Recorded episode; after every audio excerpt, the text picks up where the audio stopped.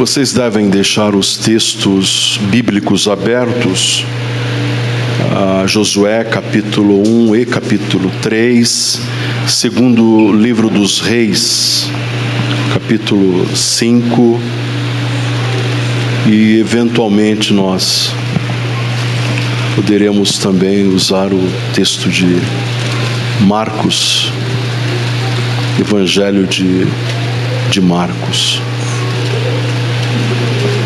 os primeiros os primeiros capítulos.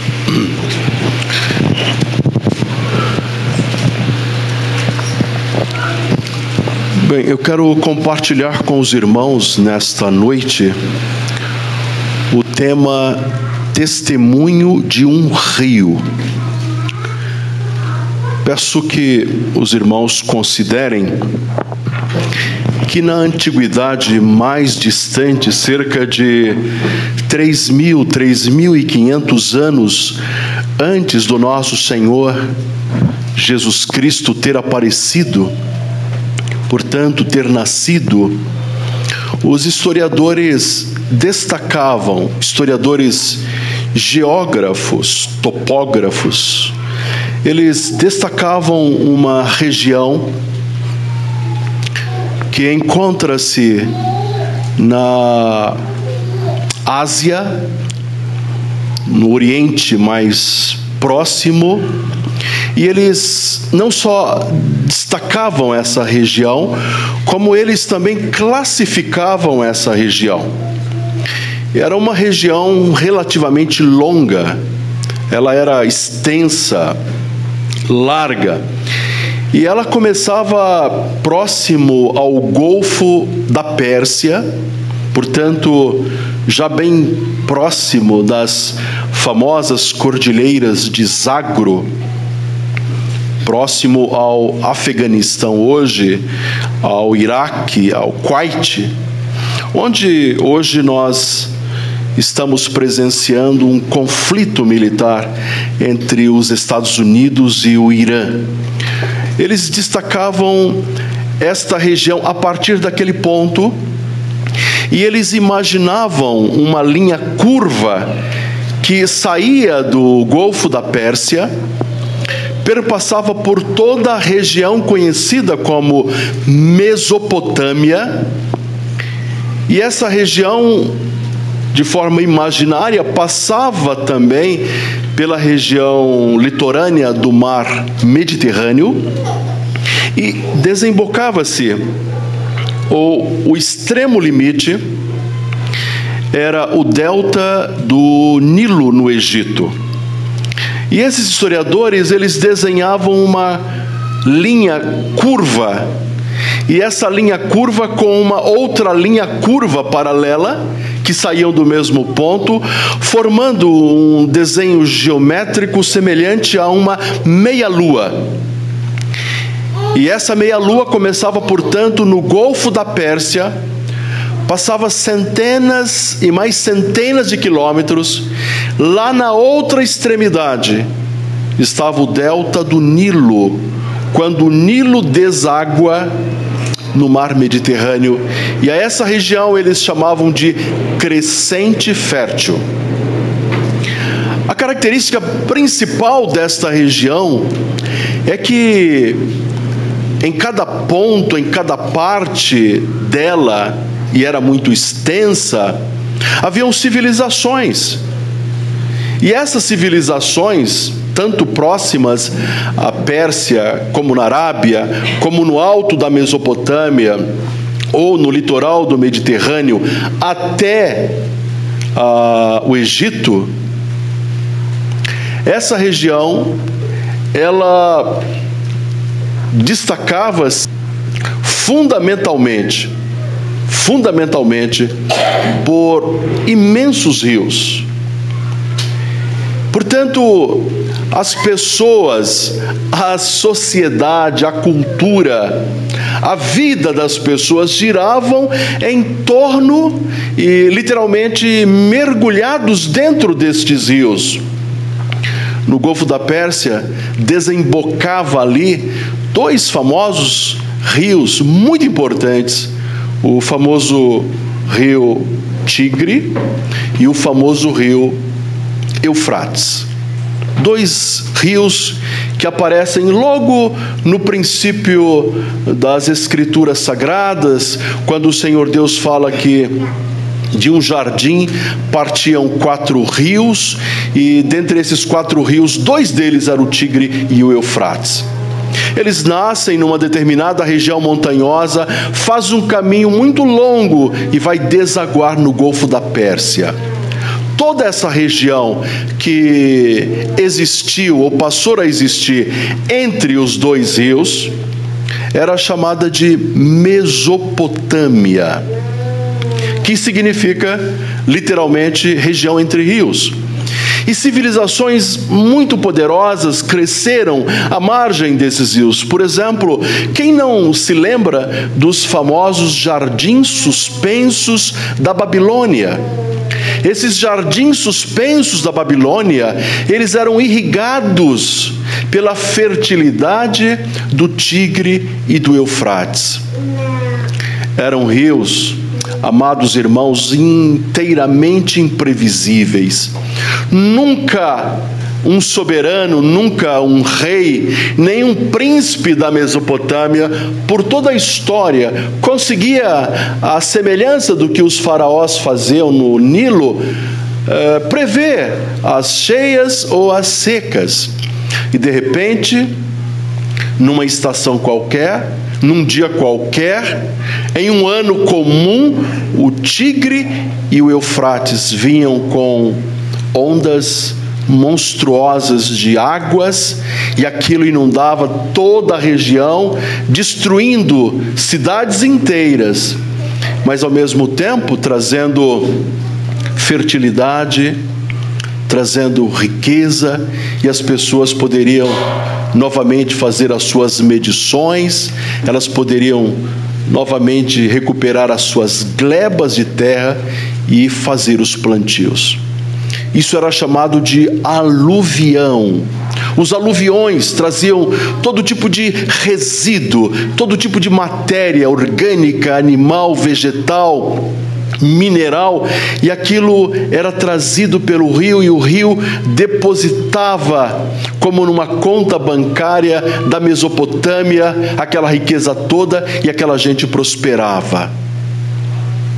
Abraão sai exatamente do meio dessa região, de uma pequena cidade chamada Ur da Caldeia e vai para o topo, para Arã, que fica no alto da Mesopotâmia, e depois ele entra na terra prometida. A outra região que envolve o crescente fértil é a Síria, com o rio Abana e o rio Farfa, que não são rios muito grandes ou imponentes ou importantes como o Tigre e Eufrates eles nasciam no Hermon e eles alimentavam a região da Síria. Um outro rio que saía do Hermon e alimentava também um pequeno estreito território, muito seco por sinal, era o rio Jordão. E esse rio Jordão cortava a terra da promessa até chegar ao mar conhecido como Mar Morto, e ali ele desaparecia. A outra extremidade é o famoso rio Nilo. Esse Nilo, meus irmãos, é um rio enigmático, é um rio misterioso.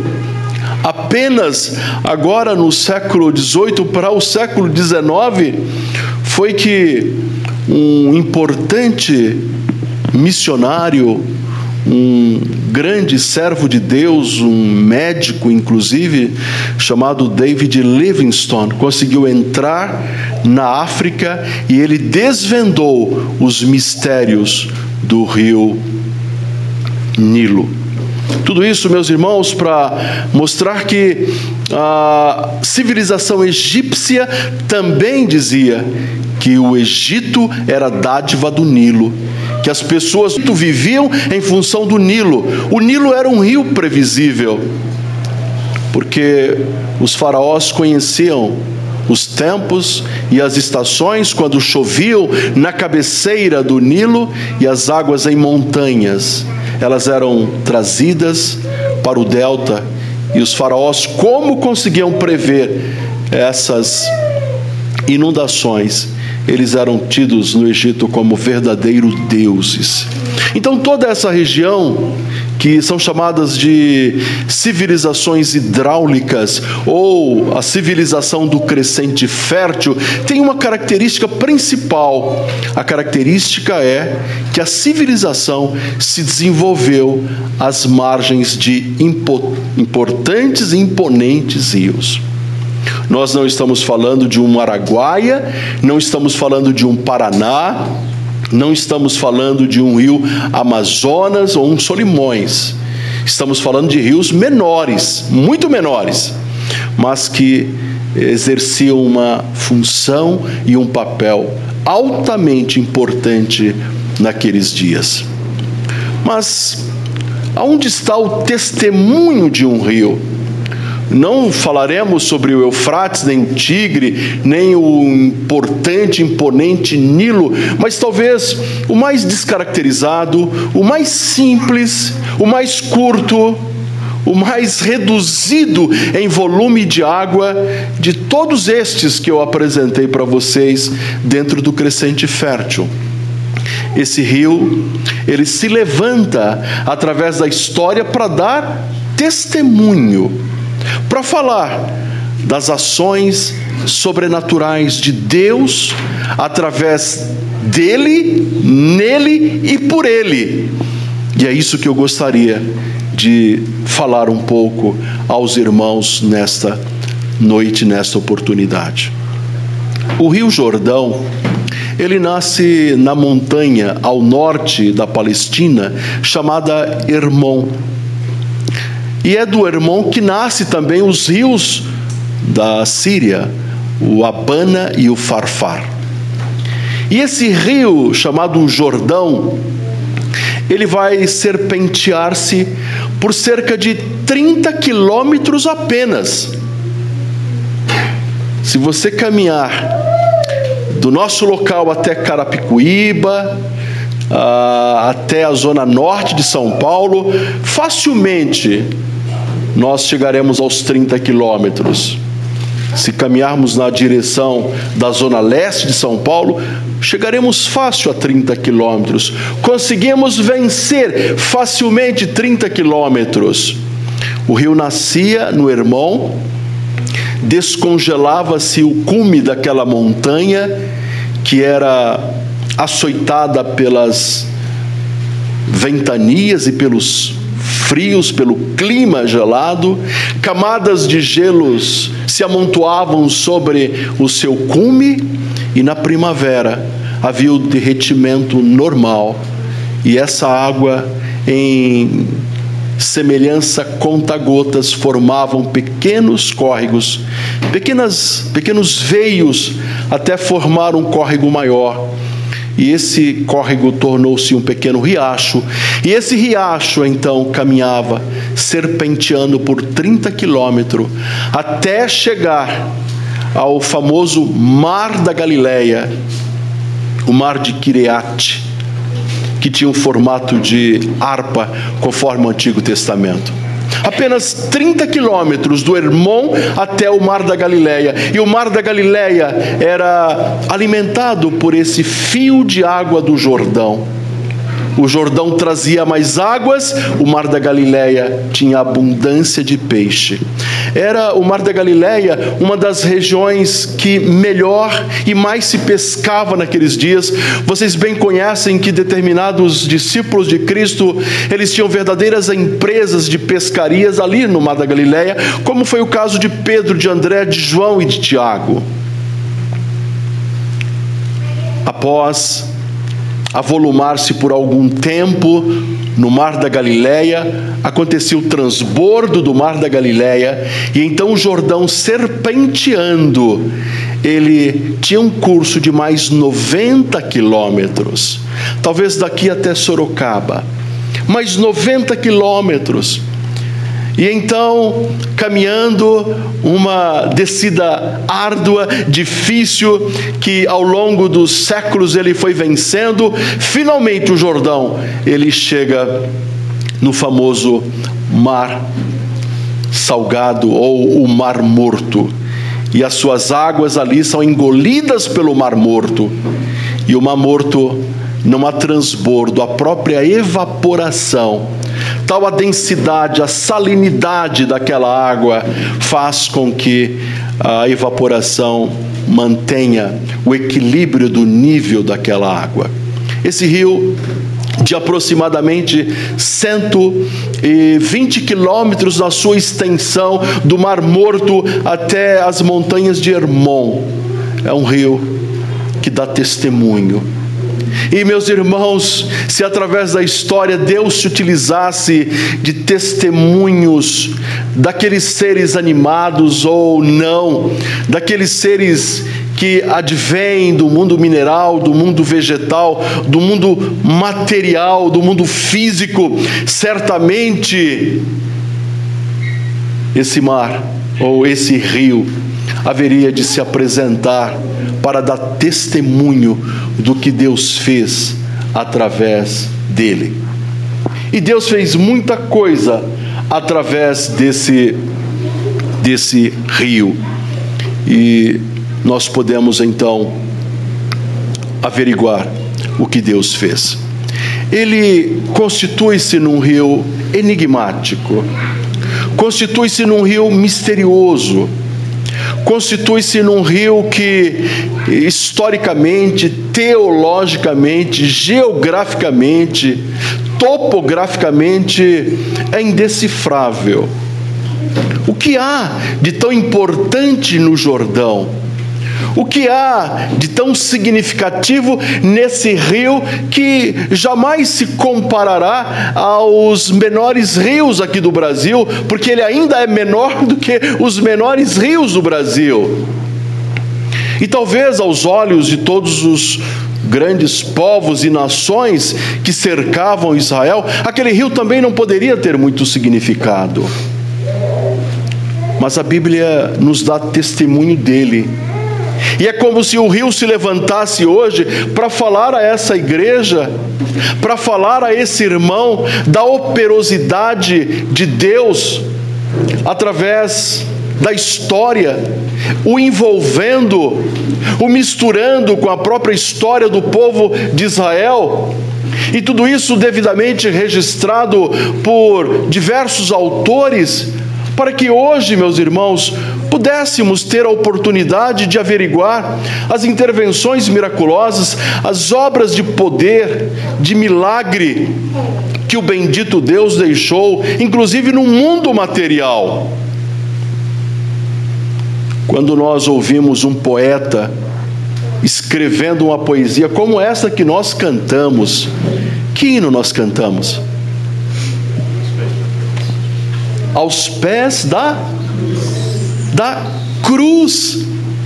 E em todos os versos ele coloca uma espécie de paradoxo. Vou o que? Descansar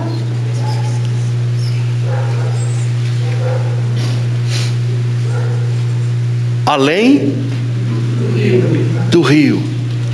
Vou descansar além do rio. E numa melodia rica, preciosa, numa, numa métrica de realmente alguém que conhece as temáticas bíblicas, ele chega a colocar a cruz e ao mesmo tempo, no final, ele coloca o rio. Esse rio, meus irmãos, que tanto absorveu o poeta, esse rio que está no imaginário deste autor, deste artista, deste homem de Deus inspirado, certamente é o Rio Jordão. É o rio dos hinos mais antigos, dos nossos avós e os nossos avós sempre falaram que há de passar o Jordão. É um rio profundo. Não passarei o Jordão só. Além do Jordão, há uma terra que mana leite e mel. Esse rio ganha o imaginário coletivo, o imaginário individual do mundo cristão, ortodoxo, católico, protestante e até mesmo judeu, porque ele se transforma em, em metáfora, ele se transforma em símbolo, e a simbologia por trás do rio é muito grande, é muito rica. E nós devemos então chamar o testemunho do Jordão. E chamar o testemunho do Jordão para quem sabe contrastar com o seu testemunho, com o meu e com o testemunho de homens que estão vencendo a história. Mas é provável que nenhum homem terá tanto para falar da operosidade de Deus, homem comum, se comparado com o próprio Rio Jordão. Se Deus der vida ao Jordão naquele dia do juízo, e se Deus pedir para que o Jordão dê testemunho da sua operosidade, ficaremos, meus irmãos, impactados pelas longas narrativas que o Jordão há de trazer para falar das ações de Deus no passado. Observem, Moisés sucumbiu-se.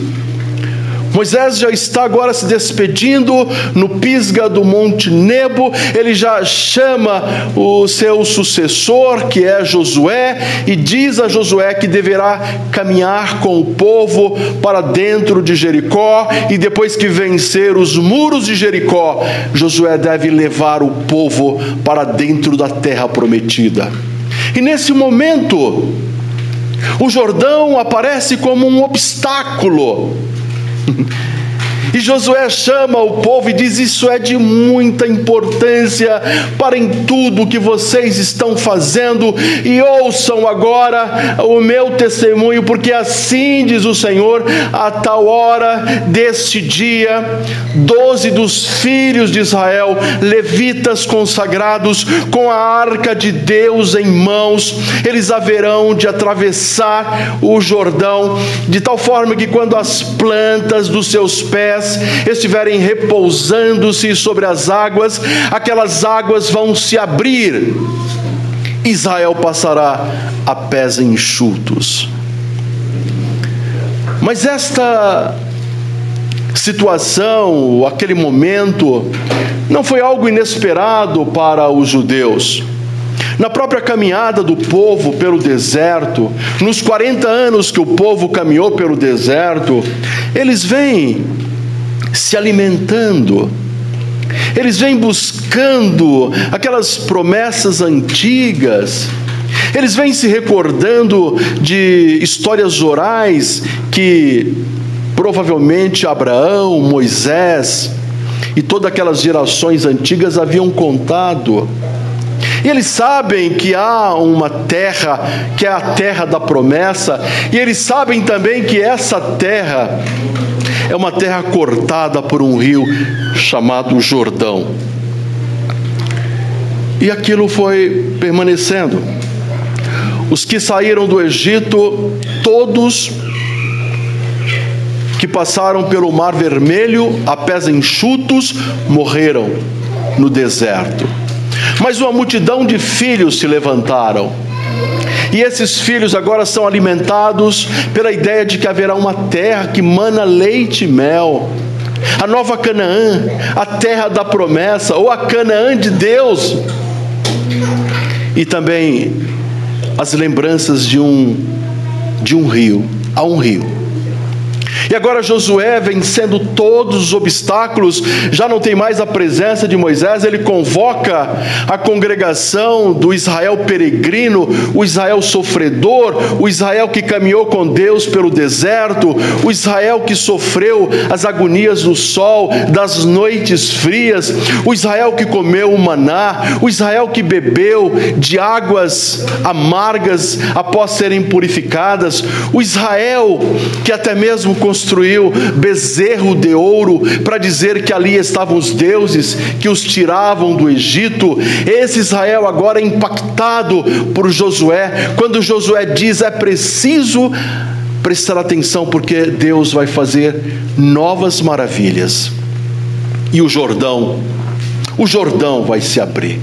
E agora eles estão ali diante do Jordão. A Bíblia fala que nos dias de Josué o rio ainda era um rio intacto. As cabeceiras dos rios estavam transbordando, provavelmente porque a primavera chegou, provavelmente porque a, a, a neve derreteu e as águas vinham como ondas impetuosas, e as águas passavam por Josué como águas impetuosas, e Josué diz: O rio está cheio, as cabeceiras, a vazão para o canal é muito grande, mas observe o que Deus vai fazer. Vejam o que diz Josué capítulo 3. Quem achou, por favor, pode fazer uma leitura alta. Tendo partido o povo das suas tendas, tendas para passar o Jordão, levando os sacerdotes a arca da aliança diante do povo e quando os que levavam a arca chegaram até o Jordão, e os seus pés se molharam na borda das águas, porque o Jordão transbordava sobre todas as suas ribaceiras, todos os dias da cega. Pararam-se as águas que vinham de cima, levantaram-se no montão, muito longe da cidade de Adão, que fica ao lado de Zaretã. Até aí. As águas pararam em montão. As plantas dos pés dos levitas pousaram, e os pés foram, foram molhados, e o povo, a uma certa distância, um rio se abriu, e Israel passa a pés enxuto. Imagine, meus irmãos, o testemunho daquele rio. O rio, na sua naturalidade, o rio correndo, como é o destino de qualquer rio, correr e correr para o mar. Mas ele foi tocado pelo Senhor. O rio presenciou um poder extraordinário, provavelmente jamais visto e se ele tivesse vida para dar testemunho, ele diz que foi algo tão forte, tão impetuoso, que mesmo ele, bravio, porque as suas cabeceiras estavam cheias, ele não pôde impedir o milagre de Deus. E paredes enormes de água se levantaram de um lado paredes de águas enormes se levantaram do outro lado, criando um espaço vazio e seco. E por aquele espaço, primeiro a arca da aliança passou, e após a arca da aliança, o povo de Israel. Esse é um testemunho precioso que esse rio nos conta, que ele nos fala de como Deus agiu sobre ele e através dele e Deus o impediu no seu curso natural para que o povo de Israel pudesse passar e passar de pés enxutos. Israel entrou.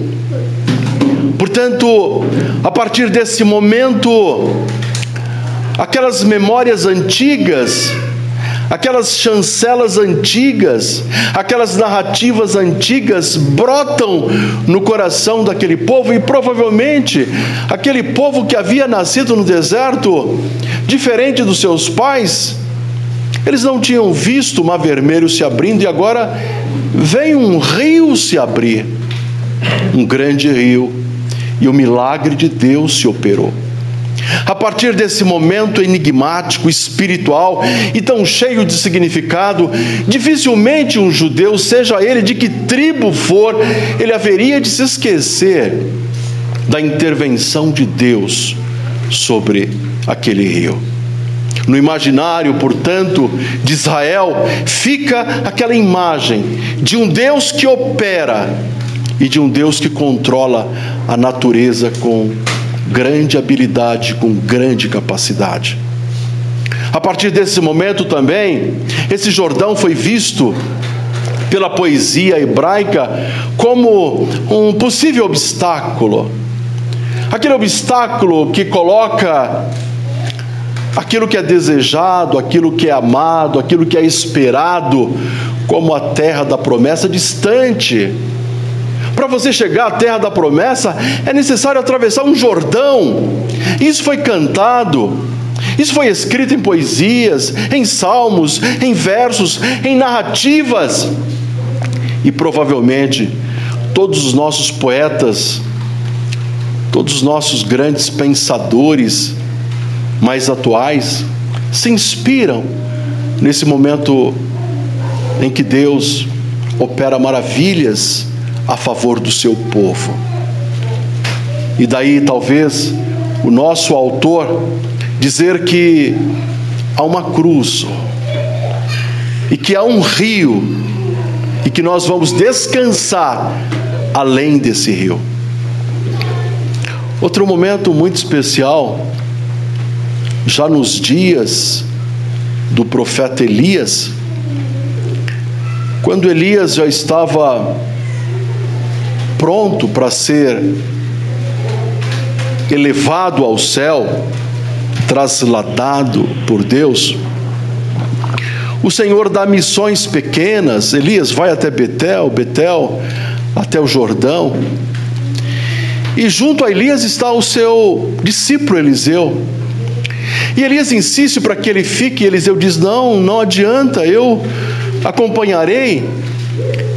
E quando eles estão muito próximos de separar-se, Elias tira a sua capa, enrola a capa e fere o Jordão. O Jordão novamente se abre pelo poder extraordinário de Deus através de Elias, e os dois passaram. E naquele momento, que é um momento também muito inspirativo para todos nós, a Bíblia fala que uma carruagem de fogo com cavalos de fogo vieram impetuosamente, não se sabe de onde, e separou os dois profetas, um de cada lado, e após os profetas estarem separados, após aquele milagre, a Bíblia fala que em um redemoinho, Elias foi trasladado ao céu e deixou a sua capa cair. E aí nós podemos ver os gritos entranháveis de Eliseu: Meu pai, meu pai, para Israel, tu és mais do que um exército. E Deus leva. Esse momento em que Eliseu grita é tão significativo quanto aquele momento em que Josué diz: Santificai-vos, porque hoje vereis maravilhas do Senhor em vosso meio. E Eliseu, agora com porção dobrado do espírito de Elias, apanhou a sua capa, rasgou a sua, apanhou a capa de Elias, feriu novamente o Jordão, o Jordão se abriu e ele atravessou. E aqueles curiosos discípulos que estavam ao longo, distante, ao longe, distante, disseram: O espírito de Elias está em Eliseu.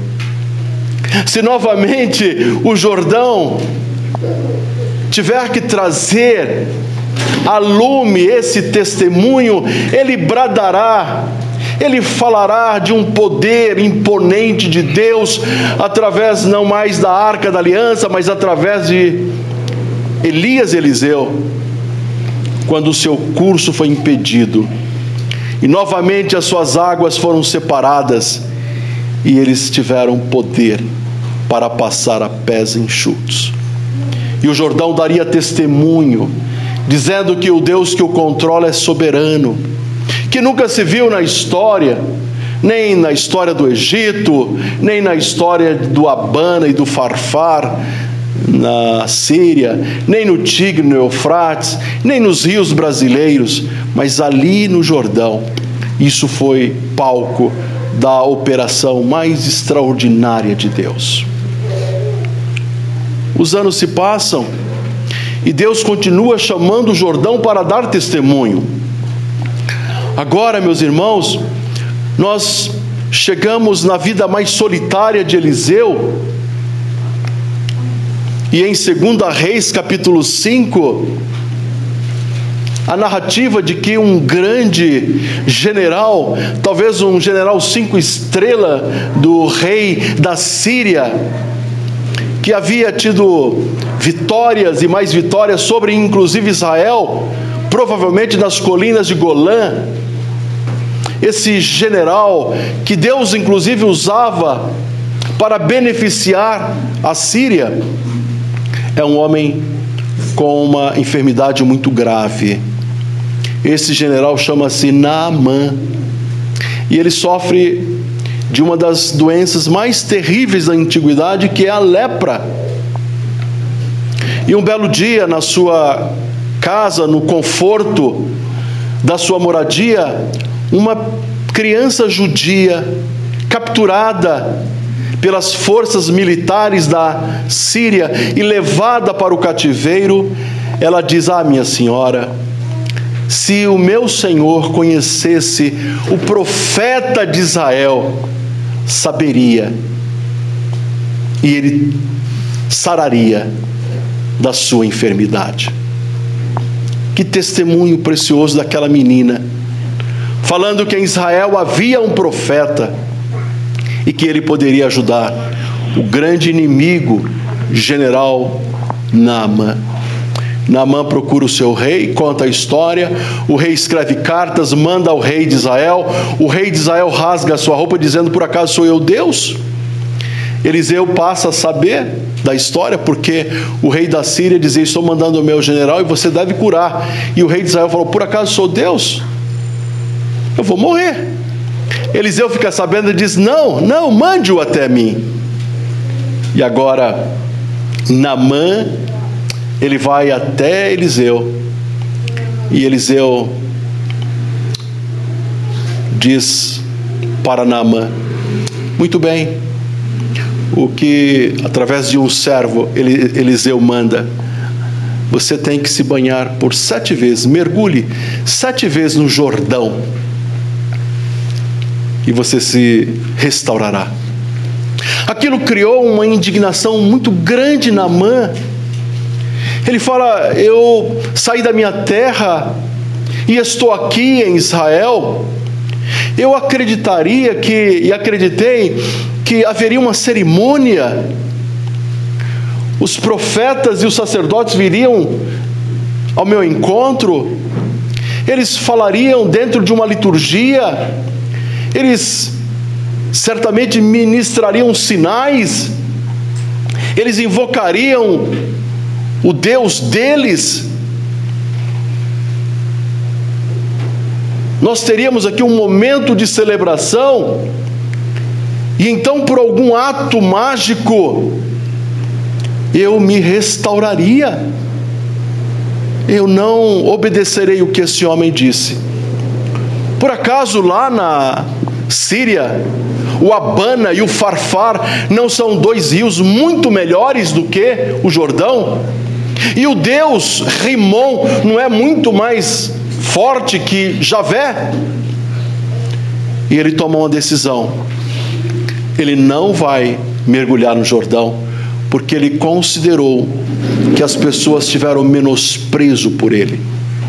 E então, já de partida, os servos de Naamã procuraram-no e disse: Meu senhor, considere se porventura o que lhes mandassem fazer não fosse muito mais difícil, o Senhor não faria? E Namã respondeu: É verdade.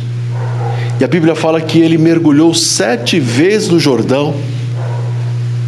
E o que, que aconteceu? Vamos para 2 Reis capítulo 5. Então desceu e mergulhou no Jordão sete vezes, consoante a palavra do homem de Deus e a sua carne se tornou como a carne de uma criança e ficou limpa. A sua carne se tornou como a carne de uma criança. A carne, meus irmãos, porque ela estava apodrecida, era lepra. A lepra havia corroído Naamã, apesar do seu coração bondoso, pagão, mas bondoso. Mas o seu corpo estava dilacerado pela lepra. E agora ele obedeceu o mandado do profeta, e ele mergulha no Jordão por sete vezes. E ao sair, a sua carne está como a carne de uma criança. Querem saber como é a carne de uma criança? O Kevin está aí, a Liz está aí, a Manu está aí, o Thomas está por aí também. E você vai saber o que é. É algo tão delicado, é algo tão primaveril, é algo tão sensível é a nossa constituição desabrochando. Você não vê rugas, você não vê espinhas, você não vê cravos numa criança saudável. A pele daquele homem foi totalmente restaurada. Mas o que é mais importante, porque o texto vai nos dizer, é que também o coração daquele homem, aquele coração de pedra, foi arrancado e Deus colocou em Naamã um coração de carne transformado, restaurado pela graça dele. E aquele homem saiu, e ao sair, ele procura profeta Eliseu para agradecer. E ele diz: Eu trouxe ciclos de prata, ciclos de ouro, eu trouxe vestimentas novas para você, e quero lhe ofertar. E Eliseu disse: Nada recebo. Muito diferente desse evangelho que nós encontramos hoje, né? Esse, esses evangélicos e tantos outros religiosos que vivem só de barganha. Aqui está uma lição extraordinária. Não aceito nada. E então há uma declaração que eu considero maravilhosa. Testemunhada por Eliseu, por Geazi, testemunhada pelo Jordão, meu Senhor, permitas, dizia Namã, agora humilde, não arrogante, com a sua carne cheirando o cheiro de uma criança recém-nascida, diz que eu leve terras daqui para a minha terra. Eu quero que o Senhor considere, porque eu estou preso à minha cultura, estou preso às liturgias do meu rei. E o meu rei tem práticas idólatras. E o meu rei, no dia da adoração do seu Deus, Simão, ele vai me tomar pela mão e vai me fazer entrar, me perdoe. Considerem isso. E Eliseu falou: Não se preocupe com isso, Namã. Tudo isso não tem valor algum porque os ídolos não existem. Coloque o teu coração em Deus, esse Deus que te restaurou. E Namã agora vai são para a sua, sua terra.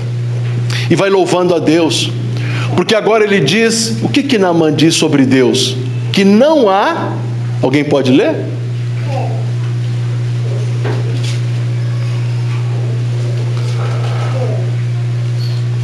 Não há Deus senão em Israel. Não há Deus senão em Israel. Israel os ritos da sua idolatria, os ritos de Rimon, os ritos do seu rei, não valia nada, porque não há Deus como Javé, como Deus de Israel. Imagine, meus irmãos, se naquele dia o Jordão for chamado para testemunhar, e então em mais um capítulo da sua história ele vai dizer: Das minhas águas saiu um homem com a pele de uma criança. Mergulhou com a sua sujeira, com a sua podridão, com a sua carne dilacerada, carcomida e doentia. E através da operação de Deus, emergiu um novo homem. E talvez algum curioso poderia perguntar: por acaso as suas águas ao Jordão são miraculosas? Ele diria: em hipótese alguma. Sou um rio barrento, sou um rio de águas escuras e poucas. A operação foi somente e o milagre foi só e totalmente do Deus que me fez. O Jordão daria mais um testemunho extraordinário da operosidade de Deus e da ação de Deus na vida daquele homem.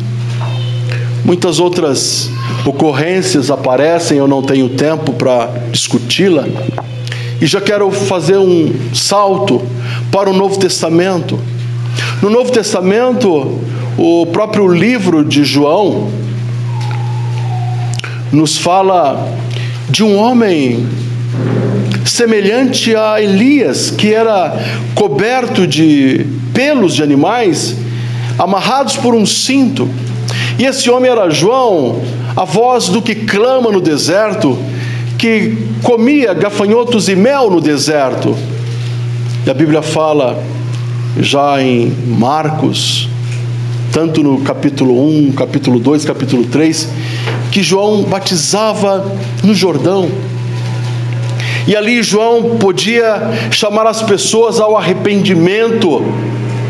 E quando as pessoas se arrependiam, João então os batizava, dizendo que o reino de Deus havia se aproximado. Até que um belo dia, João ele foi agraciado pela visão espantosa de Jesus de Nazaré. E ele teve um diálogo com Jesus.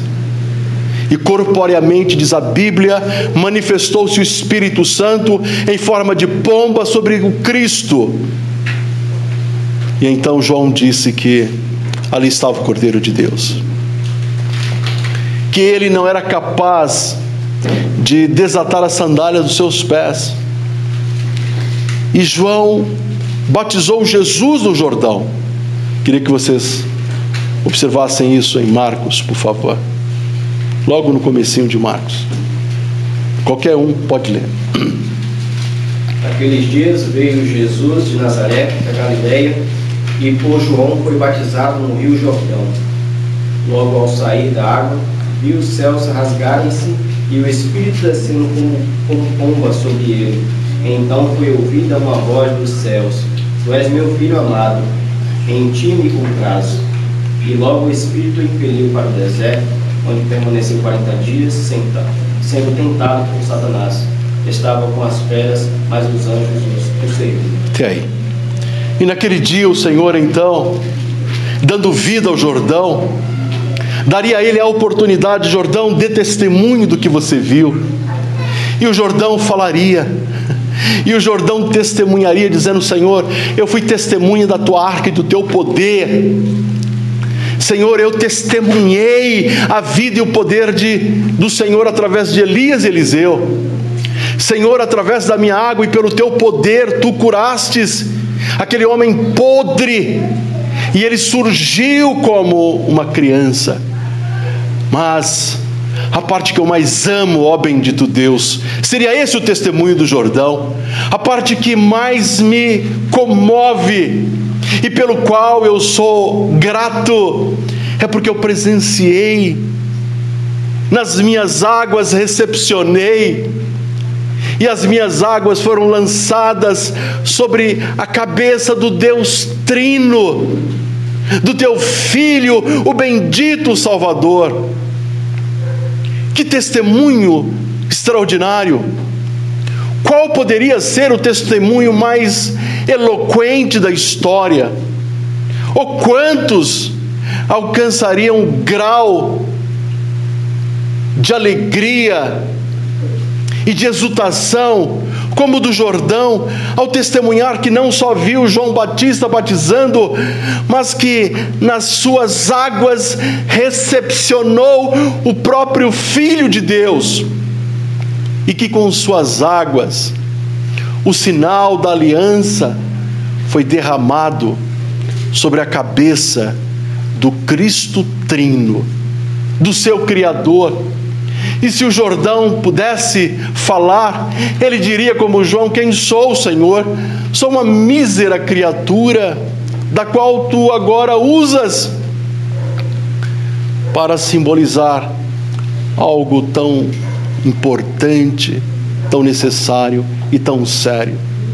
O testemunho do Jordão naquele momento foi em ter visto, presenciado e sentido os pés, o corpo do Salvador. E aquela liturgia tão simples, em que o profeta, semelhante a Elias, lançava água sobre a cabeça do Filho de Deus. E certamente, meus irmãos, tantos outros testemunhos, tantas outras notícias o Jordão poderia nos oferecer. Ele não é como o Tigre, ele não é como o Eufrates, ele não é como o Nilo, ele não é como o Amazonas, mas quais desses rios pode orgulhar-se de um fragmento de momento tão rico e cheio de significado como os vivenciados pelo Rio Jordão. O Rio Jordão realmente é símbolo, ele é enigma, ele é metáfora, ele é poesia. Para muitos de nós, atravessar o Jordão é atravessar a vida. É cantado na igreja que atravessar a vida é atravessar dores, é atravessar sofrimento, é atravessar solidão, é atravessar rejeição, é atravessar ódio, é atravessar guerras, para que do outro lado possamos então descansar seguros. Essa é a poesia que nós cantamos. O rio profundo, além do rio, passar acompanhado, que Cristo segura as nossas mãos ao atravessar o Jordão o Jordão físico foi transformado num grande obstáculo pelo qual a igreja deve atravessar para finalmente entrar na nova Canaã. Atravessar o Jordão significa entrar na nova Canaã. Passar por tudo aquilo que você passa hoje, por todos os sofrimentos, angústias, desilusões. Você já procurou conforto em tudo você já procurou conforto nos vícios? Já procurou, já pode ter procurado conforto nas drogas, no sexo, na pornografia, nos amigos, no dinheiro, na bebida, mas nada disto tem sentido algum. Atravessamos o Jordão, atravessamos rios profundos, atravessamos um mar de dificuldade para que possamos entrar na nova terra, na nova Canaã. Mas, meus irmãos, esse Jordão físico é cheio de história, é cheio de testemunho que se levantam e que hão de se levantar. E eu me preocupo com nossas vidas. Nós testemunhamos tantas ações de Deus, nós enxergamos tantas operações de Deus, vemos Deus claramente agindo no nosso viver. E recusamos ouvi-lo, recusamos dar-lhe atenção, recusamos abrir a porta de nossas casas e que Ele pernoite conosco. Continuamos no erro, continuamos no pecado, continuamos insistindo naquilo que é falso. E naquele dia, o Jordão pode nos envergonhar e pode dizer: Eu não sou homem, eu sou um ser inanimado sou um leito por onde corriam águas, mas eu dou testemunho de vida, da operosidade de Deus em minha vida e você, como homem, é incapaz de relembrar, é incapaz de se submeter, é incapaz de ver a ação de Deus no seu viver. E haverá um momento em que um rio falará muito mais alto do que os homens. Haverá um momento em que um rio dará testemunho muito mais poderoso do que os homens. E nós não podemos deixar isso acontecer. O nosso testemunho deve ser um testemunho que transcenda o testemunho do Jordão. Devemos, meus irmãos, nessa noite, reconhecer nossas faltas, reconhecer nossos pecados, reconhecer nossas agressões contra Deus.